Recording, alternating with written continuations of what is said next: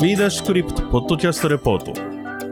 新しい経済がコラボレーションパートナーとして企画運営協力した Web3 に特化したカンファレンス B ダッシュクリプトが2022年10月に福岡の B ダッシュキャンプで同時開催されました。このポッドキャストでは B ダッシュクリプトのセッションの内容を音声でお届けします。複数回にわたって放送しますのでぜひ詳細な情報は Web メディア新しい経済でチェックしていただければと思います。なお B ダッシュクリプトは次のプロジェクト企業様のご協賛で開催いたしました。DMM Web3 始めます。来年夏にはゲームファイリリース予定の DMM.com。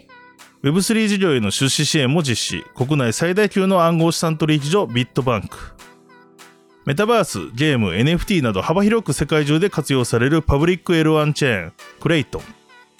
複数人で秘密鍵管理をできるビジネス向け NFT 管理サービス N スイート運営ダブルジャンプ東京。スタートアップエコシステム向けの専門チーム EY スタートアップイノベーション。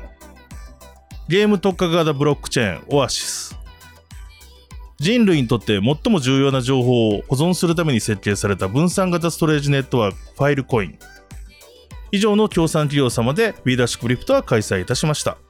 なお、この番組は一般的な情報提供のみを目的として配信しているものであり、いかなる暗号資産、有価証券、その他のデジタルアセットの取得を勧誘するものではありません。また、当社及び出演者による投資助言を目的としたものでもありません。暗号資産投資、その他の投資にはリスクが伴います。投資を行う際はリスクをご了承の上、ご自身の判断で行っていただくようお願い申し上げます。それでは、セッションの内容をお聞きください。B ダッシュクリプト。続いてのセッションテーマは、NFT ビジネスの最新トレンド。スピーカーをご紹介いたします。B トランス代表取締役、園部光弘様。寿司トップマーケティング CEO、徳永大輔様。豆腐 NFT コファウンダー、沼崎優様。モノバンドル代表取締役、原沢陽水様このセッションのモデレーターは現当社新しい経済編集部編集長コンテンツビジネス局局長志田祐介様に務めていただきますそれではセッションのスタートですそれではモデレーターの志田様よろしくお願いいたしますありがとうございます。はい、あの、現当社でブロックチェーン暗号資産の専門メディアやってます、しだらと申します。あの、この B ダッシュキャンプで実は B ダッシュクリプトっていう形でですね、あの、クリプトに特化したセッションというのを、まあ、昨日から10本ぐらいやってきたんですけど、まさにこれが多分最後の、今日、今日のクリプトでは隣でやってるものも、あの、ピッチも含めて最後のセッションになりますが、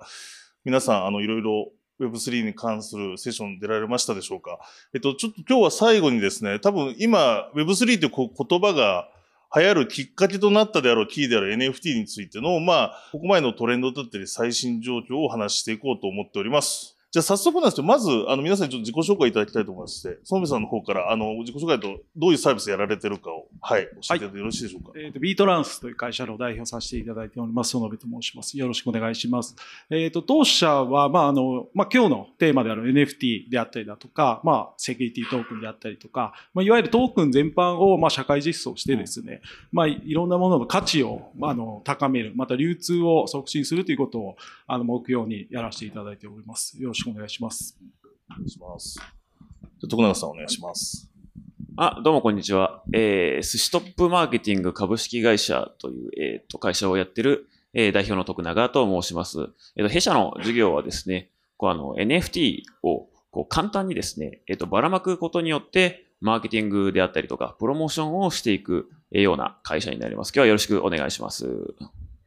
とうございます。じゃあ、沼崎さんお願いします。と、豆腐 NFT の沼崎です。よろしくお願いします。豆腐 NFT はですね、今32チェーンぐらい、あの、いろんなチェーンに対応している NFT のマーケットプレイスになります。うんで、ユーザーさん、だいたい9割ぐらいは、あの、海外の、あの、ユーザーさんが多くて、えっ、と、日本のユーザーさんはそんなにいないっていうような、あの、NFT のマーケットプレイスをやってます。えっ、と、数字的に言うと、ユーザー数だと世界で4番目とかですかね、ぐらいの位置にいるところです。で、最近は、あの、X2Y2 っていう、あの、 OpenSea と同じぐらいの出来高を持つ、あの、イーサリアムの NFT マーケットプレイスと提携してまして、うんうん。まあ、その辺、そこと提携してどうにかその OpenSea だとか Magic Eden だとかと対抗していきたいなと考えているのが最近のところです。よろしくお願いします。ありがとうございます。ヨッシーさんお願いします。モノバンドル株式会社代表取締役の原沢です。えっと、弊社では、えー北斎という NFT のインフラサービスを主に事業者様向けに提供してまして、あと他には、あの、スーパーオーディットという、あの、セキュリティ関連の Web3 系のセキュリティ関連のサービスを出してまして、どちらかというと、インフラレイヤーのサービスであったり、プロダクトをやらせていただいております。よろしくお願いいたします。ありがとうございます。はい。じゃ早速なんですけど、まあ、今回その最新トレンドというところを含めながら、まあ、ちょっとこれからどうなるのって話をしていきたいんですけど、まず皆様、なんか今年ぐらいのスコープで、なんか今のトレンド、今年1年ぐらいどう捉えてるかっていうのを教えていただきたいなと思ってまして、そうです。どう見てます ?NFT のそのそう市場の感じというか。はい。あの、まあ、皆さんご存知の通り、まあ、あの、プレイトゥーアーンみたいなものが、やはりあの、去年ぐらいから、まあ、今年にかけて非常に盛んになってきて、まあ、その動きっていうのは続いてきているのかなうんうんというところあるんですが、一方で、まあ、ちょっとあの、仮想通貨のそうですあの、よね。うん。ところに引っ張られて、あの、プレイトアンドの勢いもちょっとなくなってきて、まあ今後はまあそう、もう少しそこがゲーム性があるとか、まあうんゲームファイみたいなモデルだったりだとかに合わせたような NFT の使われ方っていうのが、あの、広がっていくんじゃないかなと見ています。徳永さんどうですか？あの、まあ確かに、はい。多分1年前ぐらいガーッと上がって、今落ちてますよね。うん。そうですね。なんかその、去年かな？まあ、いわゆる DeFi バブルっていうのががあって上がったんですけれど、その陰になんかこう NFT っていうのが来て。一昨年か。はいそうですね。盛り上がってたんですけれども、まあ、例えば、あの、今年の5月とかのニュースで、この OpenSea っていう一番有名なはい。あの取引所というかマーケットプレイスで売買される金額が8月になるともう99%、5月がピークで、うん。えっ、と、8月になると99%落ちたみたいな、まあそのデータの取り方にもよるんですけれども、まあなんかすごく落ちたみたいなニュースがありまして、で、それって何かっていうとこう、なんだ今まで NFT 買ってたのって結局儲かるからっていう動機で買ってたのが多かったんですけれども、まあそういう投機ブームが、あまあ儲からなくなって、うんまあ終わりましたよと。で、一方で、なんかこう実用性に特化したというか、はい。なんかゲームで使えたりとか、うんなんかそれを使ってこう、あの、乗ったホテルとかっていうんですけれども、なんかこう、なんていうんですかね、こうホテルのあの一生分の使う権利とかを購入するような、うんこう使い道が、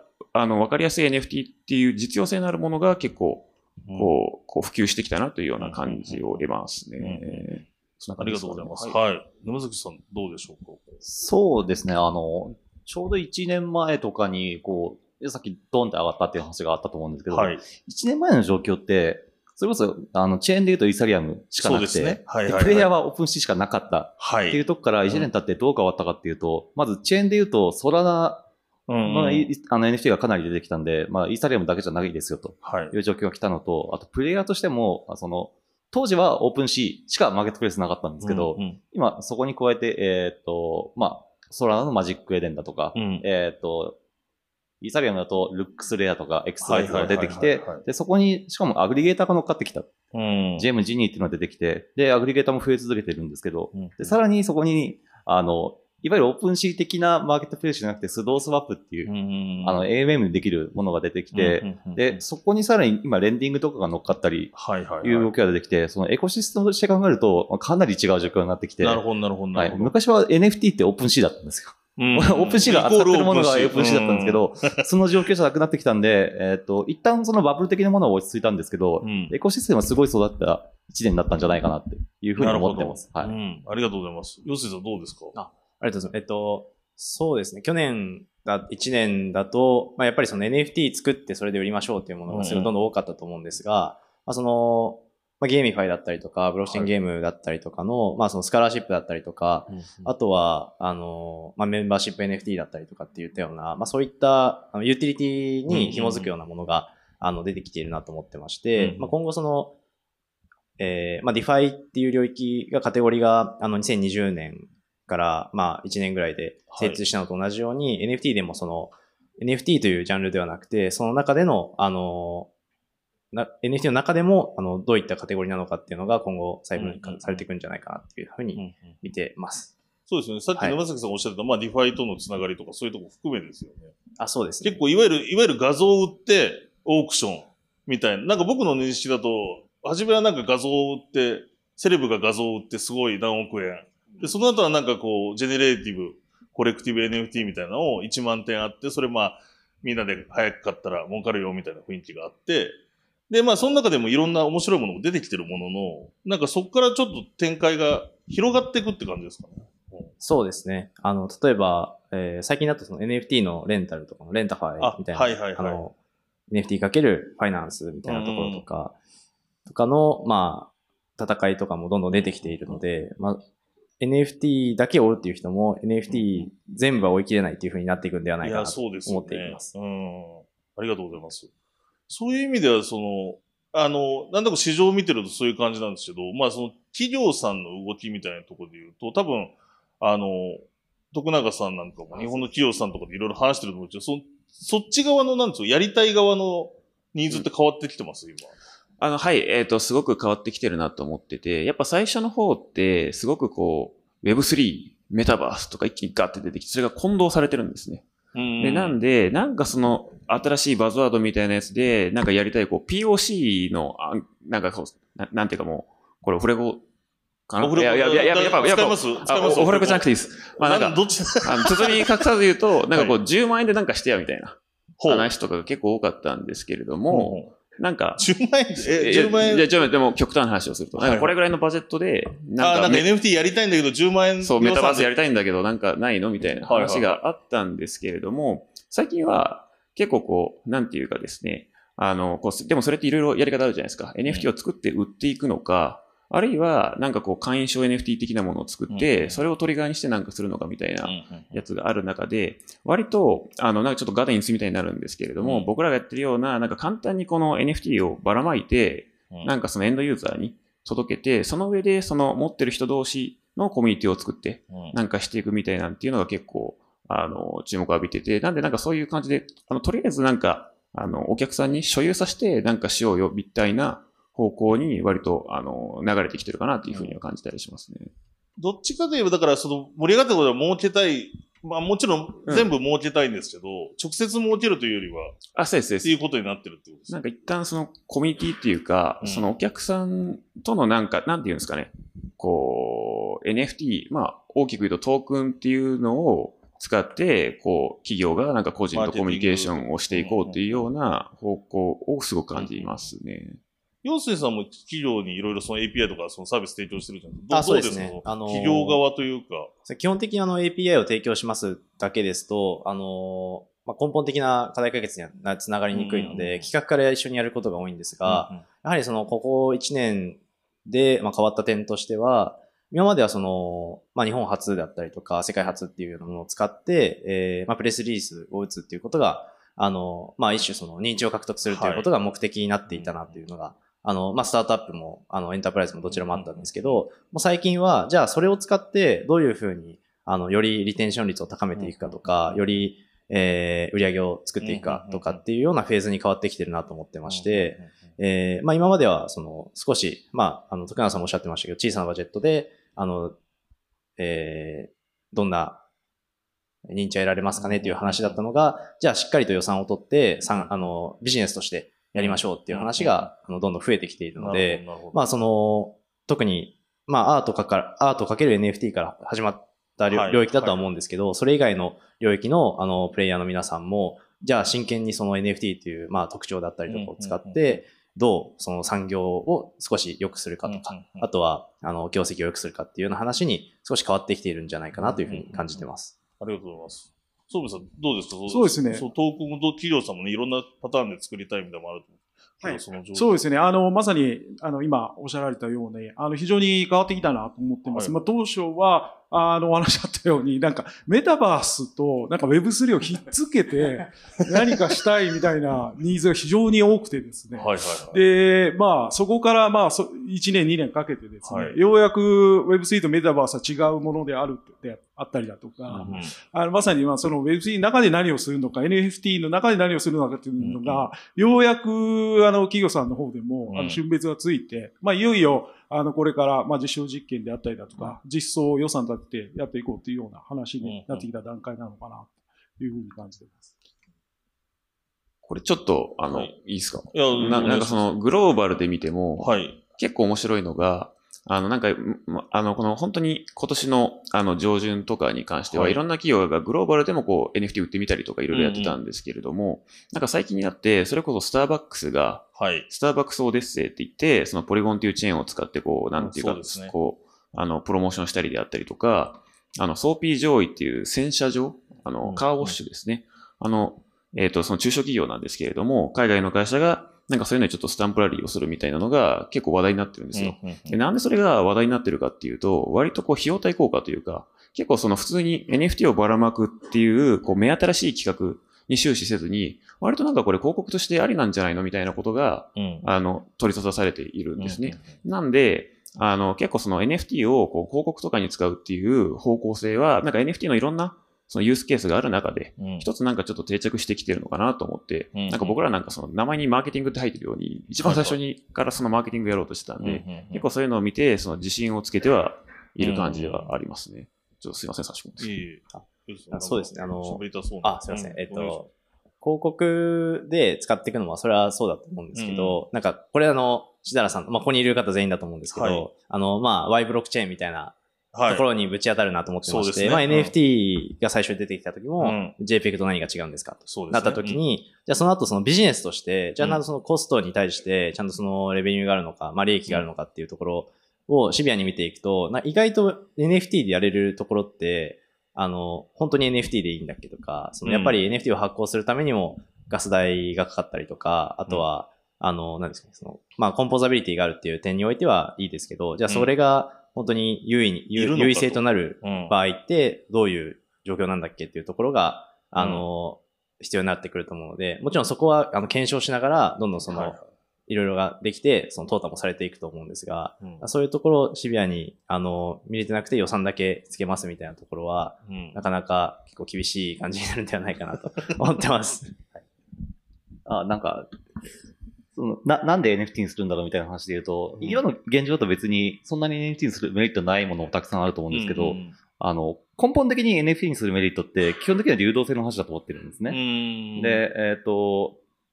例えばその不動産なり、まあ、あの、ホテルのレンタルでもいいんですけど、うん。それを全部 NFT にしますよと。うんで、そこ、それを、まあ、例えばプールに入れて、はい。で、そこにマーケットメーカーが入ってきて、うんで、どんどん回していくと、うんもう考えられないぐらいの流動性が生まれてくると思うんですね。ねそれこそ1万倍とか2万倍とか、うん既存の市場の。そうなってきて初めてあのメリットが出てくると思うんで、うん。今の中だと見えにくいんですけど、根本的に言うと NFT はトークンであり、はい。で、そのアセットをわざわざブロックチェーンに乗っけることによって、あの考えられないぐらいの流動性うんが生まれてくると、次のステージが見えてくるっていうのが、なるほど基本的には NFT のメリットかなと僕は思ってますね。うんうんうんうんしかもそれが国境関係なく売れるってことですよね。そうですね。で、通貨も関係なくというか、まあか、暗号資産で買えるので。そうですね。なんで、えっ、と、うん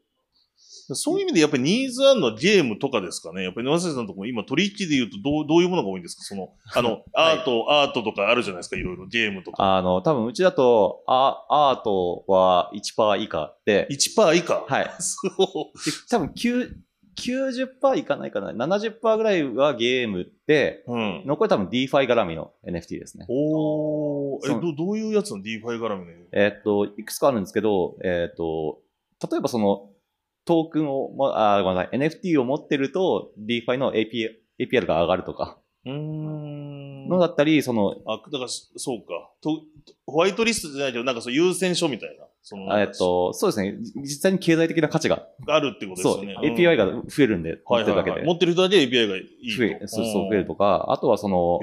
DeFi のプロトコルが、えーっと、要は、本当にコミュニティ作るために3000個出してますと。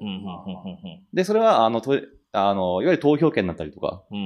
で、えっ、と、それ何、トークンと何が違うかっていうと、うん NFT って売りにくいんですよね。そうですね。いや、うんそうですで、トークンは下がったらみんな売るんですけど、はい NFT は価格が合ってないようなもんじゃないですか。うんなんで、結構長く逆にいてくれる。なるほど。うんなんで、えっ、と、ちょっと話を戻しちゃうと、昔ってそのトークンしかなくて、FT しかなくて、はいはいはい。でそれって価格下がったらみんないなくなっちゃうじゃないですか。コミュニティの中が。うん、でも NFT でやると、まあ、フロアは多少下がりますけど、うん、それでもなんか、あの、FT よりは換金しにくいっていうのもあって、うんコミュニティは結構長く続くんですよね。うん。っていうのを見て、えっ、と、何らかその DeFi、あ自分、DeFi プロジェクトってところが NFT を出してコミュニティを作るっていうのに、あ最近使われてますね。で、そこに何らか用途をつつけていくと。うん。面白いですね。あとはその JPEG が、まあ JPEG だったり、まあフロンチェーンじゃないですけど、ああいうのがついてるからこそ、なんか、ビットコインってもう数字じゃないですか。1とか0.01とか。はい。で、なんかあの、表紙みたいなもん、本で言うと表紙みたいな、ものが、まあ、ID しか入、あの、リンクしか入ってないものの、ついてるからこそなんか売りにくいってあるんですかねもしかし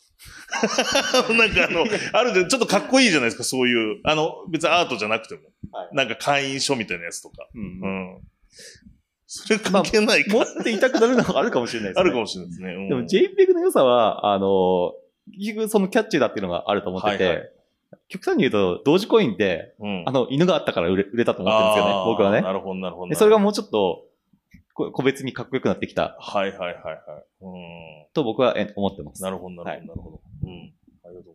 ます。だそう、そうですよね。あの、そういう意味で言うと、結構もう本当に、まあ、冒頭から言ってますけど、幅広いですね。使われ方。でも、なんとなく僕が日本の市場を見てると、なんか、とにかく NFT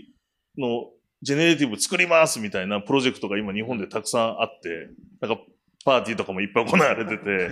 なんか大丈夫かなみたいなパーティーもあるみたいな状況になんかすごいトレンドが動いてると思うんですどう、どう感じてます？そのあたり。あ僕ですか？はい。い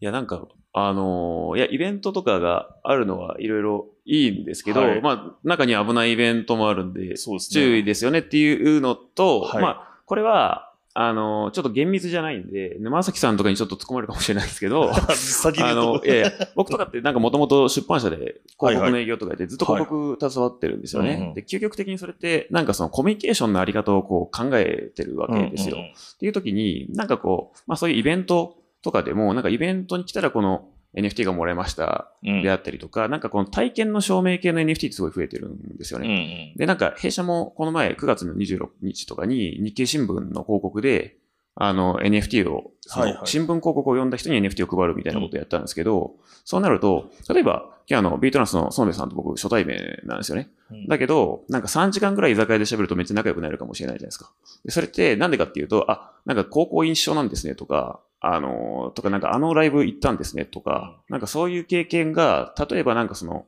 ウォレットをお互い、あの、なんていうか、ツイッターとかにウォレットが紐づいていて、あ、園部さんあのイベント行かれたんですねみたいなことをもう初見でわかるみたいなことが結構 NFT でできてくると思うんですよね。で、そうなってくると、結構なんかそのいろんな体験であったりとかイベントみたいなやつを、で、その NFT を配ったりとか、なんか来た人は体験の証明みたいなのを作ってくる意味があると思ってて、うん。なんか、そうなるとちょっと、なんか今までと違うコミュニケーションの形？ん。なんだろう、あの、すいません、話しなくて申し訳ないんですけど、いいあの、Facebook とかができてから、急になんかシダラさんと僕の共通の友達こんだけいるんですね、みたいなうん。文化ができてきたじゃないですか。あれと同じような感じで、あ、シダラさんってこんな本読んでるんですね、みたいなうん。話であったりとか、なんかこんなイベント行かれるんですね、みたいなことが、結構その、あ僕らトークングラフってこういう、その、はいはい。どんな NFT を持ってるかによって、その人のペルソナ判断できるよねっていうことの概念としてよく言ってるんですけれども、うんそういうのができてくると、結構こう、今日来られたいろんな企業さんも、結局、なんかそのエンドユーザーがみんないると思うんですよ、うんお客さんが。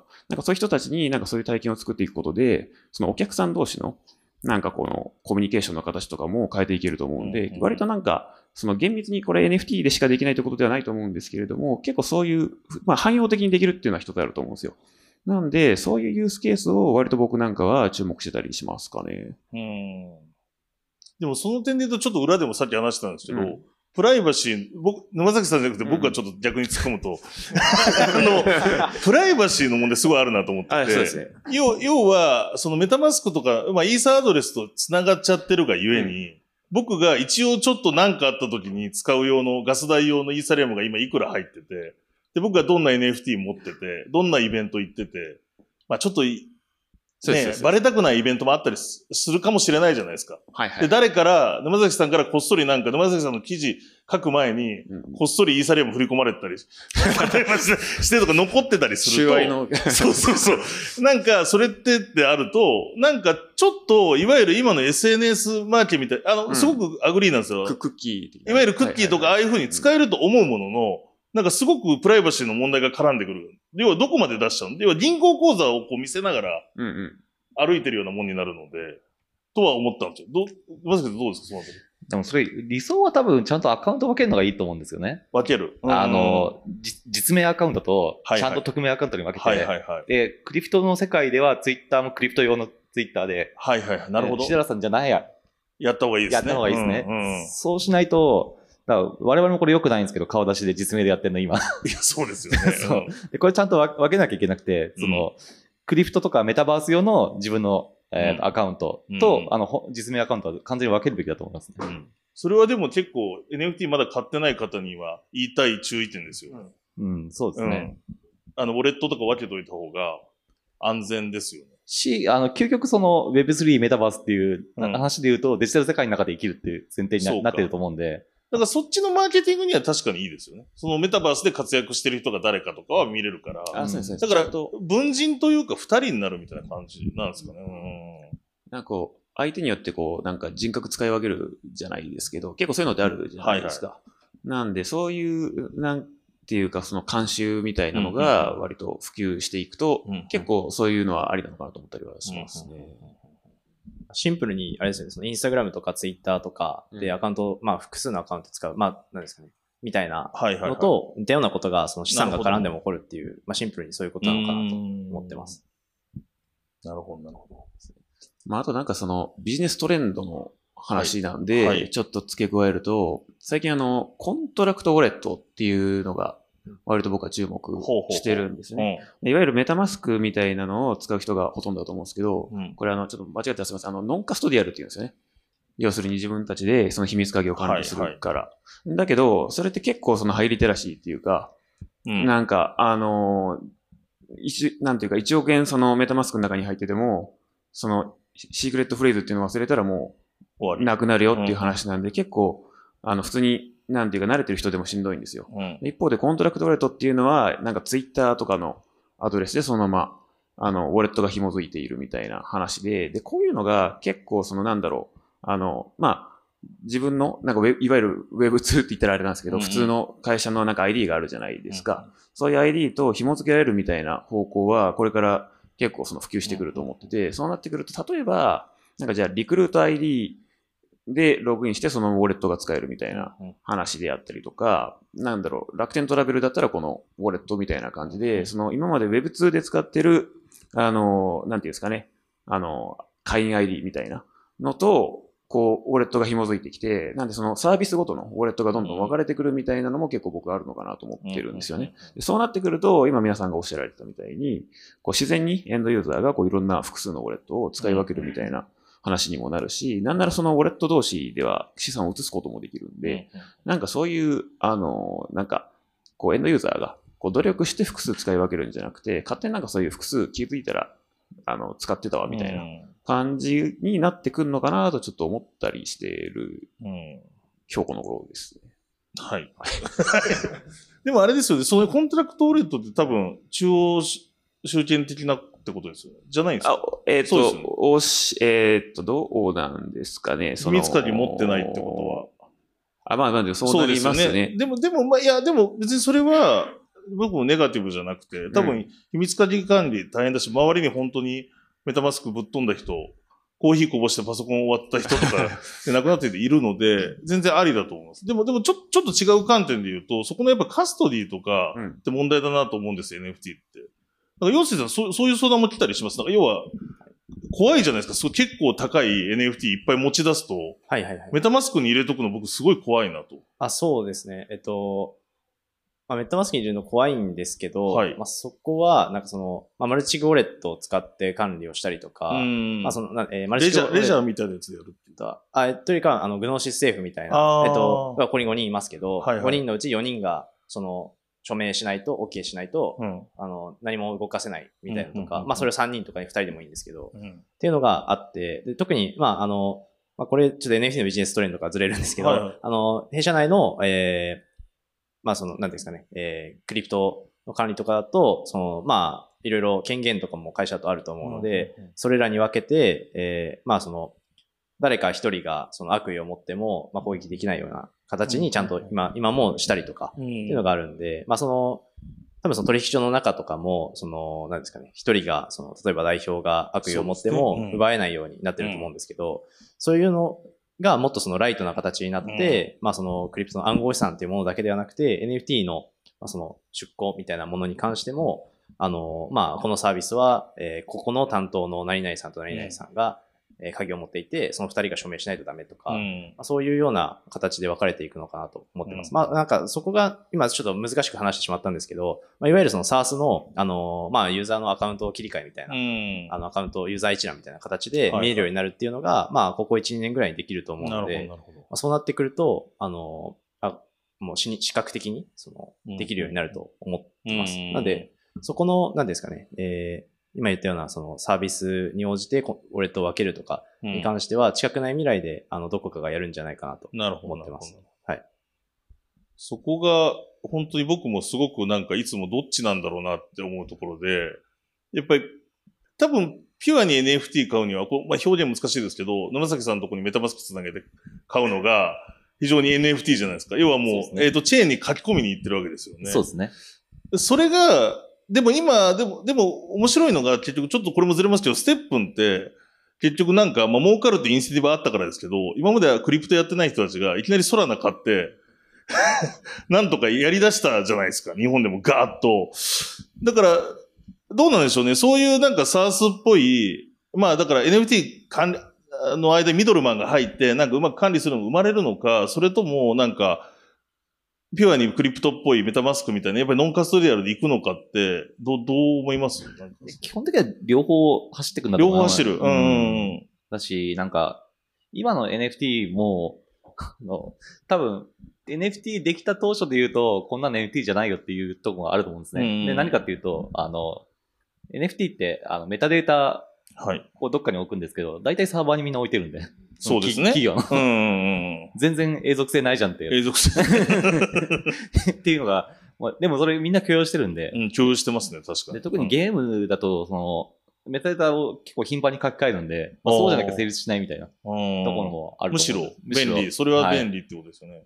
僕も結構なんか共存路線があるなと思ってて、それこそあの、アスターの渡辺聡太とかがうん。よく言ってるのが、その Web2 って結局その、河川の世界だったわけですよ。うん。みんなが LINE 使うから日本のコミュニケーションツールは LINE だったんだけれども、Web3 はもっとそれがあの多様性をこう許容するみたいな話で、なんでこう、ノンカストリアルなメタマスクみたいなのと、うん。結局その、結構超集権的な、うん。あの、ウォレットみたいなのが割と両方走っていく世界なのかなって僕も思ったりしてますね。そうです。どうです？かままさにそう思います。あの、特性な、何を NFT にするかによって、まあ、用途だったり、うん。NFT 化されるものによって、うんそのセキュアな、あの、レベルなんかも違うと思いますし、うんまあ、外に置くのか、中に置くのかって。まあ、面白い話では、あの、なんかハイエンドのアートの NFT のご相談なんかも結構いただくんですけども、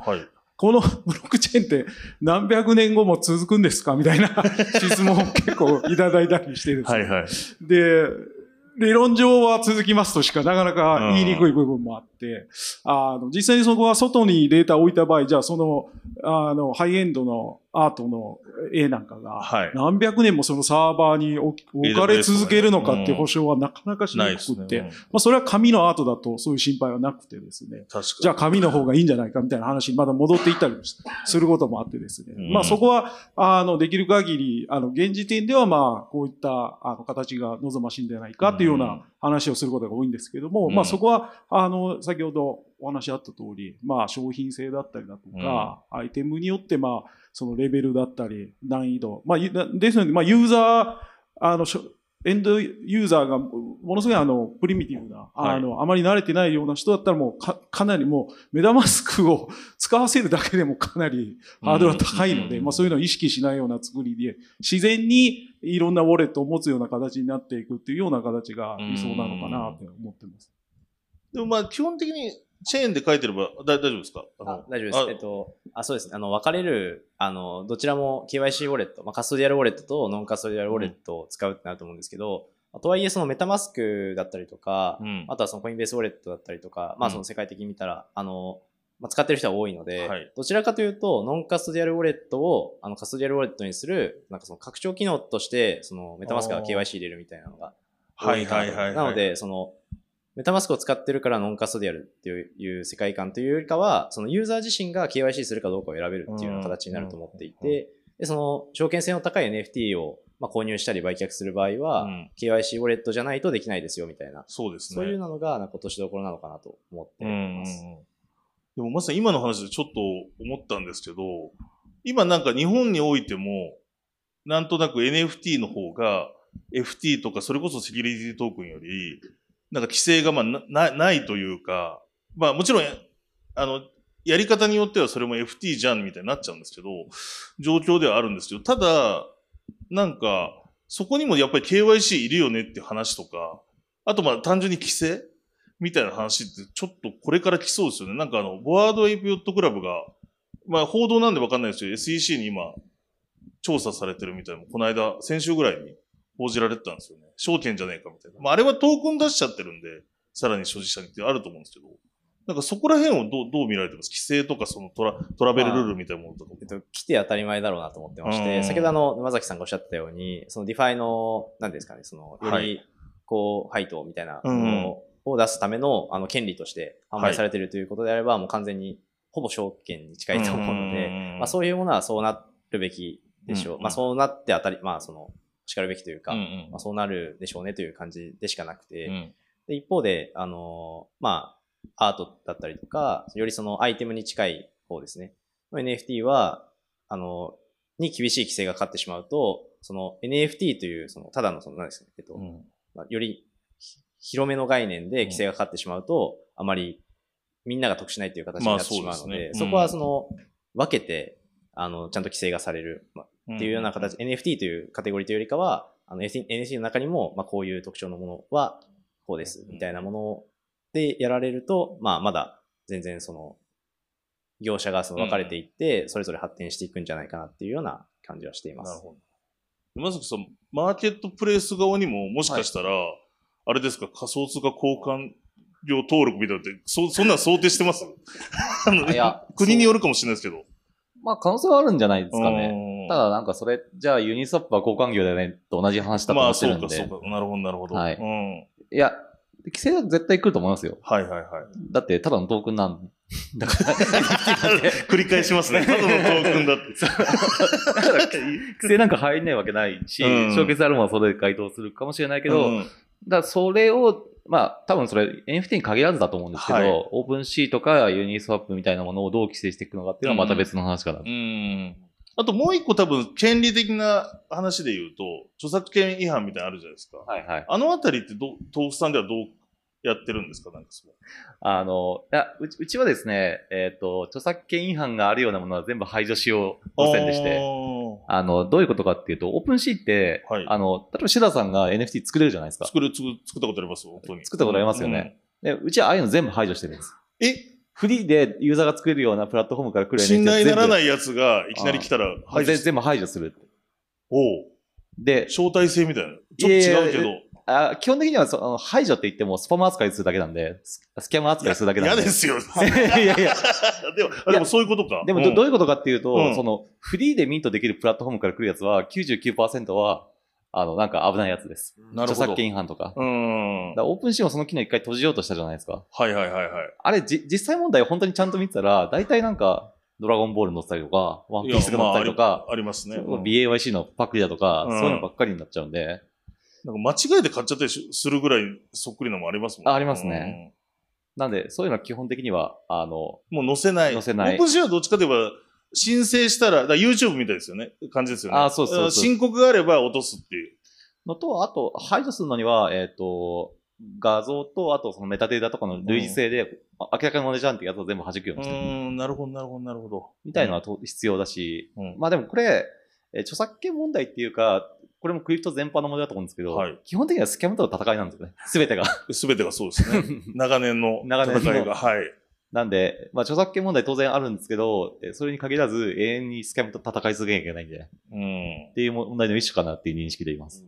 確かに。そうですよね。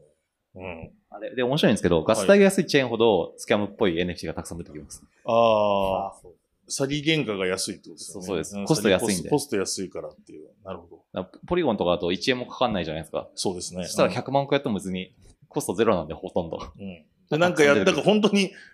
ね、ポストにこういっぱいハガキ入れても、あーそうそう値段一緒だから配りまくる。で、誰か引っかかればいいよね。そうそう。なるほどな。でも難しいですね。でもそれを排除するために、またじゃあ規制が厳しくなり、ってなってくると、今度はライセンスみたいな話もなってくるし。そうですね。でもそうするとイノベーションとかスピード完全に落ちるじゃないですか。なので、なんかその、すごい大事なのは、まともな人がまともなビジネスを、うんあの、すごいスピードでグロースさせるっていうのが一番、うん。あの、多分王道で一番早いと思っていて、はい。やっぱりその、ちゃんとマーケットのリテラシーがあるかどうかみたいなところって、ちゃんとその、そういう啓蒙をしてるかどうかとか、うん。やっぱりその、ちゃんとユーザーに使ってもらうためにユーザーをその育てるみたいなところって、まあそのインターネットで、まあそのパソコンを使うとかスマホを使うとかも含めてユーザーを、あの、まあその産業自体がその育あその育成してきたみたいな部分もあると思うんですね。なので、ブロックチェーンにおいても、なんかその、まあ、おなんかその、こうですみたいな、その、押し押し押し付けがましいというよりかは、うん。よりわかりやすいユーザーインターフェースだったりとか、うん。その UX とか、あの、安いとか早いとかいうのを、あの、悪意のない、ちゃんとしたビジネスマンが、ちゃんとした、あの、やり方で、ちゃんと広めるっていうのが大事だと思うので、うん。そこをちゃんとその、なんですかね、えー、グレーなところであれば、ちゃんとその、これは問題ない。こっちの方は問題があるっていうような形で進めていけるといいんじゃないかなと思いますね。そうじゃないと、そうですね。やっぱり、その、まあ、消費者保護だったりとか投資家保護っていうのは絶対に必要なので、その、国というインフラとしては。なので、なんかそこをちゃんとその、話せる人間として、なんかやっていけるかどうかが、そのプレイヤーとしての、あの、ところ、あの、大事なところなのかなと思ってます。確かにそこがちゃんと整えまでいければ、結局その詐欺するコストが上がるってことになりますから怪しいそってなるし。はい。だからまあビットコインのマイニングじゃないですけど、51%攻撃より、ね、マイニングしてた方が儲かんじゃんってしちゃった方が、はい。動くみたいな。あ、そうですね。経済合理性で判断させるっていう。はい。うん。そこだと思います。それまでのノイズは、やっぱり出ちゃいますよねっていうことですよね。さっきの、詐欺との戦いではありますけど、まさに。ううん。ありがとうございます。じゃちょっと、あの、ちょっと話切り替えていって、あの、まあ、日本の話とかを中心になんとなく今はしてきたんですけど、まあ、日本に限らないですけれども、ちょっと、ど結構、あの、海外でやってる方とかもいらっしゃいますし、あの、ちょっと日本と海外のこの NFT に関する温度差とかトレンドの差みたいなのあるのかなっていうのをお伺いしたいんですけど、そうみさんなんかありますか、えっ、と、まあ、あの、海外の方が、まあ、日本より、あの、はい。まあ、米国を中心に、まあ、活発にやられているというのは、まあ、皆さんご存知の通りなのかなと思うんですが、まあ、その米国でもやや、ちょっとあの、あの、熱は。そうですね。ニューヨークの頃頃がやっぱはいりピークなんですよね。はあれ、あれで そうですね。言ってましたね。まあそうこれすごかったですよね。すごかったですよね。ううんん。で、はい。あの、ひ一つだけ、あの、のまだ、まだ伸びてる国があって、はい。まあ、それは韓国でして、まあ、韓国だと、まあ、いろんな、あの、ハイブランドだったりだとか、はい。あの、自動車会社だったりだとかが、まあ、プロモーションに使ってたり、あるいはエンターテインメントの分野で使われているっていうのが非常に伸びててですね、で、どういう使われ方で伸びてるのかなって見ててですね、まあちょっとこれから出てくるものだったり、ここあの、すでに出てるものもあるんですけれども、まあ一つはなんか、あの、ここれまで伸びてきたのってなんか、ああの、日本だったり、まあステップンだったり、ああいうプレイトゥーアーンみたいなものだったり、あるあるいは IP 自体が、すごい人気。か価値があるようなものが高値がついたってみたいなのが多いんですけども、あの、韓国のエンターテインメント会社の、まあ、東方新規とかやはいはいはい。はいられてた SM エンターテインメントっていうところが打ち出しているのが、プレイトゥクリエイト、P2C、C って言ってるんですけども、初めて聞いた。はい。あの、要は、あの、NFT をつ作らせてですね、作らせて、うん。まあ、コンテンツ、例えば音楽だったり、グッズだったり、いろんなコンテンツをですね、あの、ユーザーに作らせて、それをユーザーが、あの、市場に出すことによって、まあ、もちろんその先には、トゥ、アームもあるかもしれないんですけども、うんまあ、それは韓国も規制がなかなかあるので、うん。あの、一義的にはまあ、それを作ってみ、いろんな人に使ってもらって、コミュニティで評価される、どうやれるみたいな、あの、ものを、プラットフォームもちょっと考えられているようなエンターテインメント企業があってですね、非常にそれは面白いなと思って、まあ、世界観で言うと、LINE クリエイターズみたいな世界観に、あの NFT を掛け合わせて。そこにビッグ IP が乗ってくるっていうのは非常に相性がいいなと思ってて、ここの分野っていうのはなんか爆発に伸び、的に伸びそうだなって。実際自分もちょっとベータ版みたいなの遊ばしてもらった時にすごくこれは面白いなと思ったんで、ああの、非常に今後伸びるんじゃないかなと思ってます。それはあれですか？その公式の曲だったりをうまく使って、要は公式二次創作みたいな。あ、そうですね。曲だったり、あの、動画だったり、あとは、えっ、と、二次 JPEG みたいなのがあって、それをもうピックして、で、自分でデザインしたり、したものを作ってで。ミンティングして、売ったり。で、それがマージンが抜かれるみたいな。みたいな。ああ、なるほど。そうね、非常に面白いなと思って、こういうのをなんかサービスとしてうんできたらいいなと思って。確かには。確かに NFT プロジェクトでもなんか、有志で違う似たのとかできてきますしね。なんか、それをプラットフォームでさしちゃエンタメのとこはさそうしちゃうってですね。はい。あもと、動いてるんですか、そういうの。えっ、と、今企画中あそうなんだだというふうにはいはい聞いてます、はい。へえ、はいなるほど。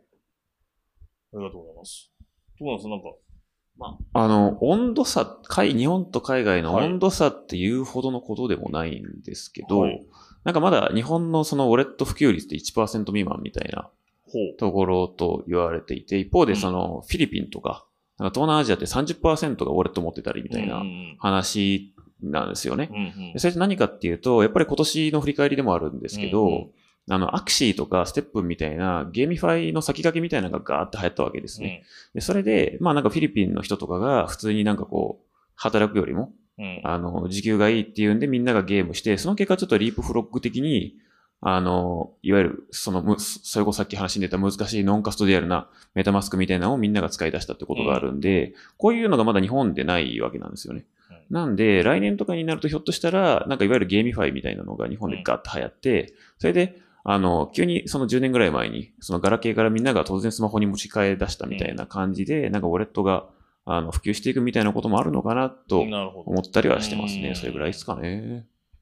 国によっては、その、そこのリテラシー格差みたいなのは確かにありそうですよね。うん。あると思いますね。まさきさんどうですか？海外事情とかどう、どう？いや、なんか、これ言うとあれなんですけど、はい数字だけで言うと、日本の NFT 市場なんかないんじゃないかっていう説が、え？僕は思ってて。マジっすか？いやだって 海、海外で言ったら、それなん、なんか毎月何千億手売れてるわけじゃないですか。うんじゃあ、そのうち何億円日本ユーザー買ってんだろうみたいな話だと、僕は思ってて。はいはいはいで。計算しちゃうと、10%あるみたいな。いやだから1%とか、それ以下になってくるんじゃないのっていうなるほど。うん。話があるんで、ん日本のトレンドとか別に NFT のトレンドじゃなくて関係ないんじゃないかな、みたいな、ぐらいのことを思ってますと。はいはい、はね、い。っていう前提で、えっと、うん。はい。えーまあ、海外で言うと、その、要は1万個のジェネレティブアートの PFP っはい。ていうのが、まあ、あの、まあ、一旦ビジネスモデルとして終わったなというところがうんあると思ってて、そうですね。うんで、どういう意味かというと、勝ち負けついたんですよね。はい上位の、あの、20個ぐらいですか？そうですね。ブルーチップはもう資金調達もして、はい。で、これからその資金調達で稼いだお金と、まあ、他の収入で入ってくるものを使って、本当に実際の IP になるからないかの勝負をしてる映わけじゃない画とかゲーム作っていくってことですよね。まさにお金。ですよねうん。で、あ、あそこの勝負に入っていけないんだったら、もう、あの、いいわゆる PFP っていうジャンルでは、はい。もう負け組確定なんで、うんうんうんで、日本ってそんなにそこまでやってるとこはないと思うんで、ないですね。うんあの、資金調達、まあしてるのかもしれないけど、うん。その、何何百億単位そうですね。ではいけてないと思うので違いますね。うんなんで、一旦もうそのレースは終わったかなと。うんうんで、結局日本からはそういうところには一つも参加できなかったっていうのが、まああると思います。うん。ただ、僕も NFT とゲームが別物だと思ってるはい。ところがあって、で、実際なんか、皆さんその、えー Axie とか STEPN とかを NFT の事例に挙げるんですけど、うんまあ僕は関係ないと思ってます。うんちゃんちゃんと本当に追ったら NFT、PFP が売れてるのと、あの、 Axie 来たり、うんえっ、と、DFK が来たりとか、うん DeFi Kingdom ですね。うん。とか、えっ、と、 STEPN 来たりは全然別のトレンドなんで、それは別物だと思った方がいいと思っててうん、で、だそうなんだけど、そのゲームっていうのは、あの、日本ではこれから来そうなジャンルうん。だなというふうに思ってるし、そこが一番可能性なんじゃないかなと僕は思ってます、ね。なるほどなるほどはいウォレットは増えたでしょ？あ、ウォレットは増えてますね、確かに。うん。市場を増やすっていうのはあると思うんですよね。うん。うん。ただ、B、BSC は、うちバイナンスチェーンが一番メインはいはいなんですけど。バイナンスチェーンのウォレットとかめちゃくちゃ多いですよ。そうか。うんうん。で、それはささっきの話に近くて、要は、バイナンスチェーンのトランザクションって半分ぐらいゲームなんですよ。うーん。ゲームチェーンなんで。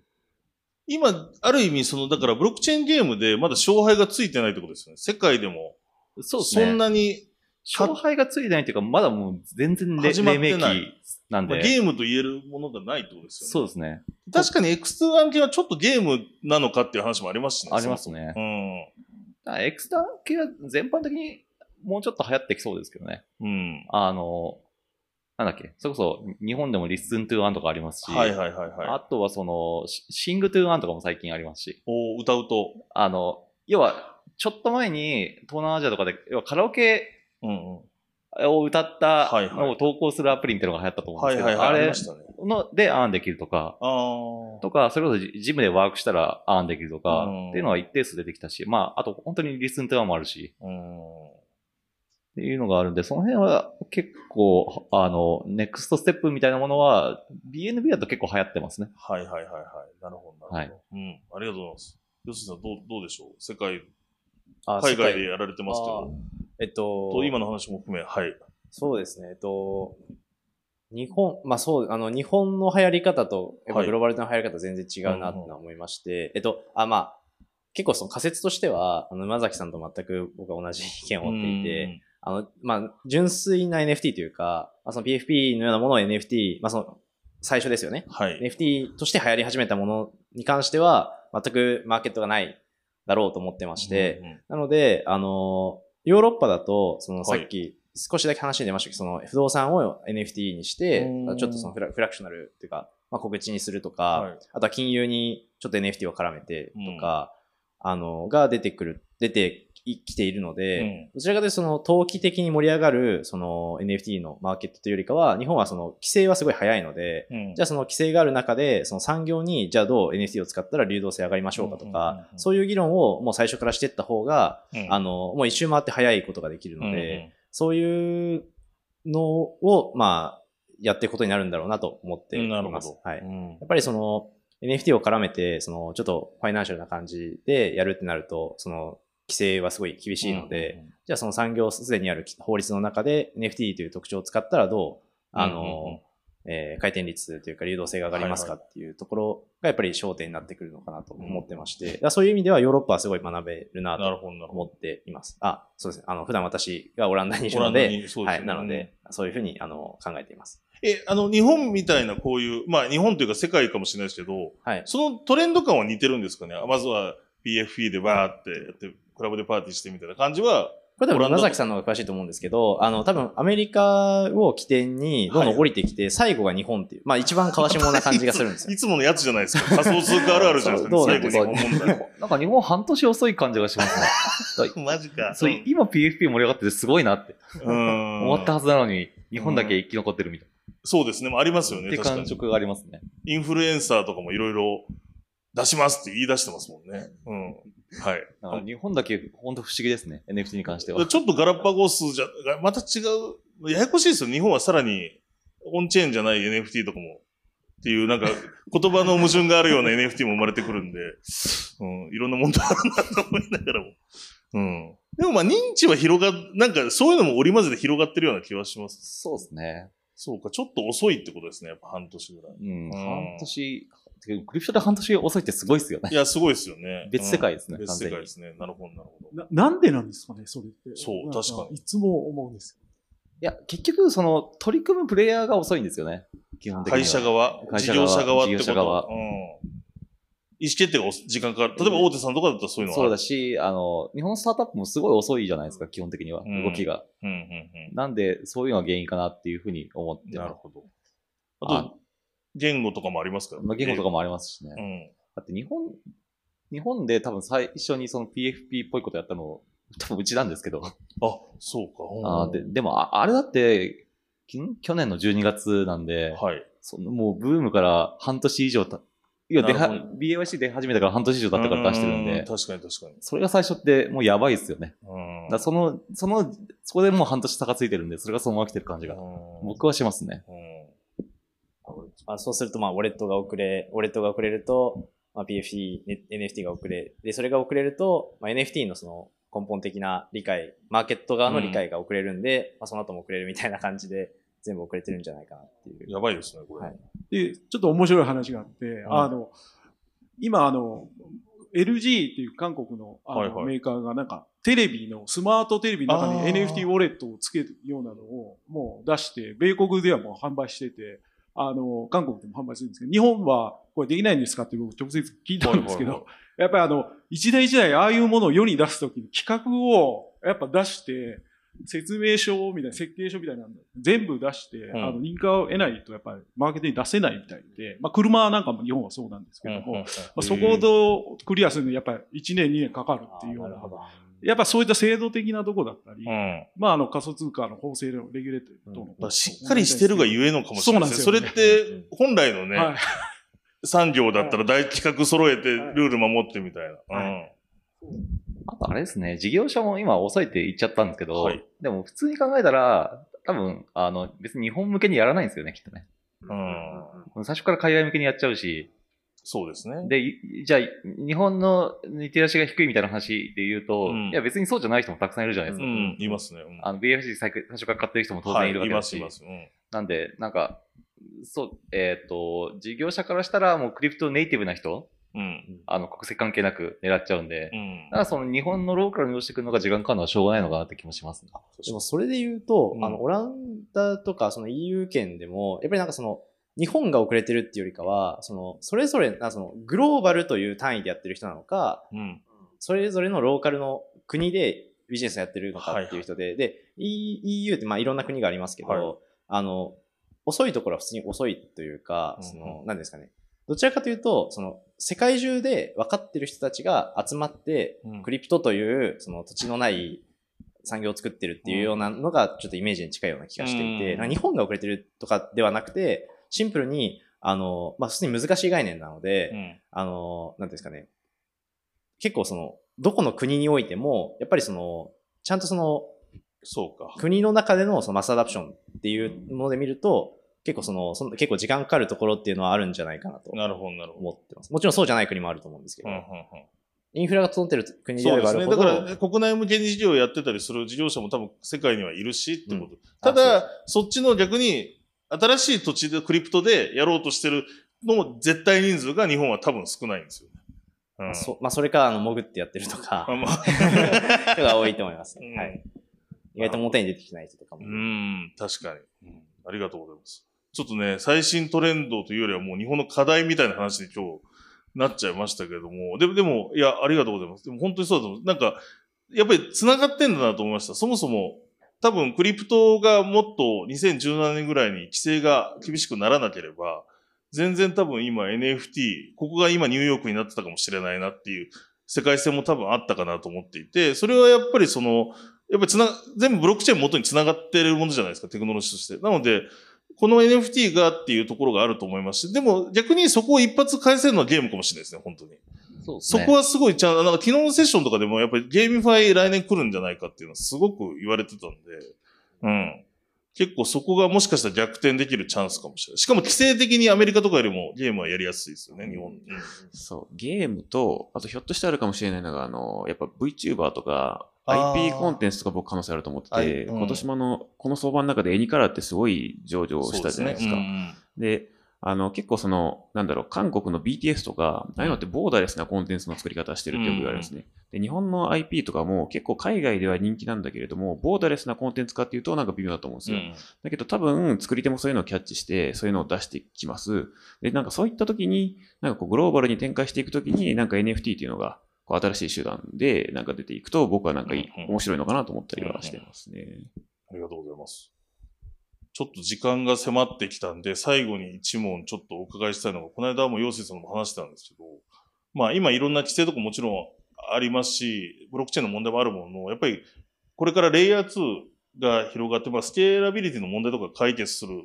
スループット解決した時ですよね。まあ今 L2 でスタークウェアとかもあって、どんどんゼロ知識とかで早くなってきて、もうさっき言ってたガス代とか気にせずに、もうだから、まあブロックチェーンコスト気にせずに使える世界が、まあ来るとしたときに、この NFT のトレンドとか、もうだからもっと多分、それいつぐらいなのかちょっと僕も想像つかないんですけど、その時に NFT って本来のなんか力発揮するかもしれない。となるとなんか、ちょっとこれはもう未来の話なんですけど、なんかどういう風な使われ方するとか、どういうあり方にあるとかっていうのを皆さんに一最後言っていただきたいなと思って。どう、ヨスさん、じゃあ、はい。はい。えっと、3K でそのスケーラビリティがその実現したうん。からこそ、あえ、あの、またその、なぜブロックチェーンでっていう話になると思っていて、ほうほう。じゃあその今 今、ブロックチェーンで、その期待感っていうものがあると思うんですよね。はいはいその期待感で、その用途としてすごいいろいろ使われ始めてると思っていて、なんですけど、じゃあその実際にコストが変わらなくなりましたってなった時に、じゃあデータベースその既存のそのはい AWS とかを使って保存するのと、どっちがいいんですかねっていうような議論が、まあその産業の中で起こると思っていて、一方で、その、まあ今、クリプトネイティブの、えーでやっている領域においては、その表現の幅が広がって、フロンチェーンの現場だったりとか、あの、まあゲームを起点にしたそのギルドがエンジンになって、まあそのいろんなカテゴリーが増えていくとか、うんまあ正直想像もできないような、あのカテゴリーが成長していく、で、で、あの成立していくんじゃないかなっていうふうに思っています。なるほど。はい。ありがとうございます。なんか、そのスケーラビリティの問題って結構グラデーションがあるなと思ってて、今あるトランザクションぐらいが、あの、ほぼコストかからずささばける世界ってすぐ来るなと思うんですけど、うん。うんじゃあ、あの、あツイッターの、はい。えーっと、ツイ Web3 のツイッター版を作ります。うん。その時に、じゃあ、ログインしましたとか、いやツイートしましたとか、全部、あの、いちいち、よかったコメントしましたとか、うん全部あれチェーンに刻んでいくと、全然違う話じゃないですか。そうですね。全部いいね一回押されましたをとかを刻むかどうかですよね。そうですね。なんで、その、ブロックチェーンにどこまで刻むか問題があって、うん。そこまではまだ行ってないな。うん。できるのは結構時間かかるんじゃないかなと思ってる一方で、本当にその、いわゆるオンチェーン、えーごめんなさい、オオンラインのアクティビティが全てチェーン上にあって、それをどうにか使える世界が来たら、それはめちゃくちゃ面白い世界がう来るとん。いうふうに思いますね。ありがとうございます。ごめんなさい。その GK とかそのスケーラビリティがどうのこうのっていうよりは、まあこれから、あの、NFT とかウォレットとかが普通に普及して、うん。あの、こういう未来を作りたいっていうのは僕らに関してはその起業した時から明確にあるんですよ。うん。でそれは何かっていうと、この、いわゆる NFT が、あの、この企業が個人とコミュニケーションをするときに、こう NFT をこう送りつけるであったりとか、うん。なんかその NFT、まあ、もっと大きく言えばトークンを送ることによってこうコミュニケーションするような、うんなんかそういう世の中、企業と個人がトークンでコミュニケーションする、あるいは個人と個人がトークンですね。それを送り合うとか、同じのを持っていることによってコミュニケーションするような、なんかそういった世の中うんうんを作りたいし、そういうのが来ると思って、僕はこの事業をやってますかね。ありがとうございます。そうです。どうですか、はいあの未来未来の話というか。はい、まさに、あの、少し似てるんですけども、はいまあ、すべての、まあ、情報を、まあ、チェーンに載せて、あの、それを流通させるということで、まあ、これまで、あの、価値持たなかったようなものがフォーカスされたり、その、あの、いわゆる、その、なんていうんですかね、あの、流通できなかった人に流通できるとか、うん。まあそういった社会だったりが、うん。あの実実現されるんじゃないかなと思うので、まあ、まさに本当新しい経済っていうのが、ありがとうございます。ありがとうございます。宣伝してない。でできるんじゃないかなと思ってます。はい。ありがとうございます。はい、ありがとうございました。最後なんか宣伝もしていただいたんですけど、あの、でもね、本当にあの、まずここまでちょっとその日本遅れてる問題とかいろいろあるものの、ただなんか、よ、で、あれですよね、NFT がこんなになるって結構多分古くからやってる人たちもそう思ってなかったですよね。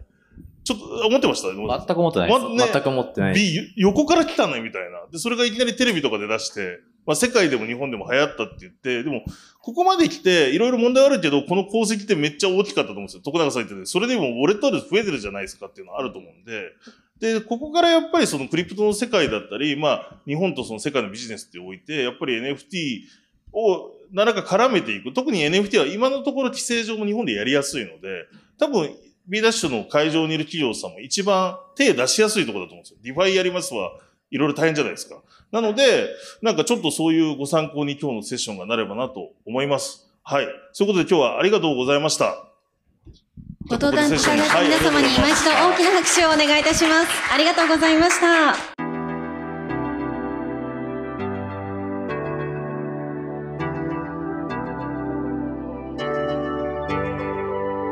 お聞きいただきましてありがとうございました。私たち新しい経済編集部では、このようなイベントレポートの他に、ブロックチェーン暗号資産に関するニュースを平日毎日ポッドキャストで配信しております。ぜひ今お聞きのポッドキャスト配信サービスで番組のフォローいただければ嬉しいです。また、ウェブで新しい経済でも様々なテキストや動画のコンテンツがありますので、ぜひ新しいひらがな、経済漢字で検索してサイトもご覧いただければと思います。また、LINE 公式アカウントもございますので、そちらの方も新しい経済で検索してチェックいただければと思います。それではこの度はお聞きいただきましてましてありがとうございました。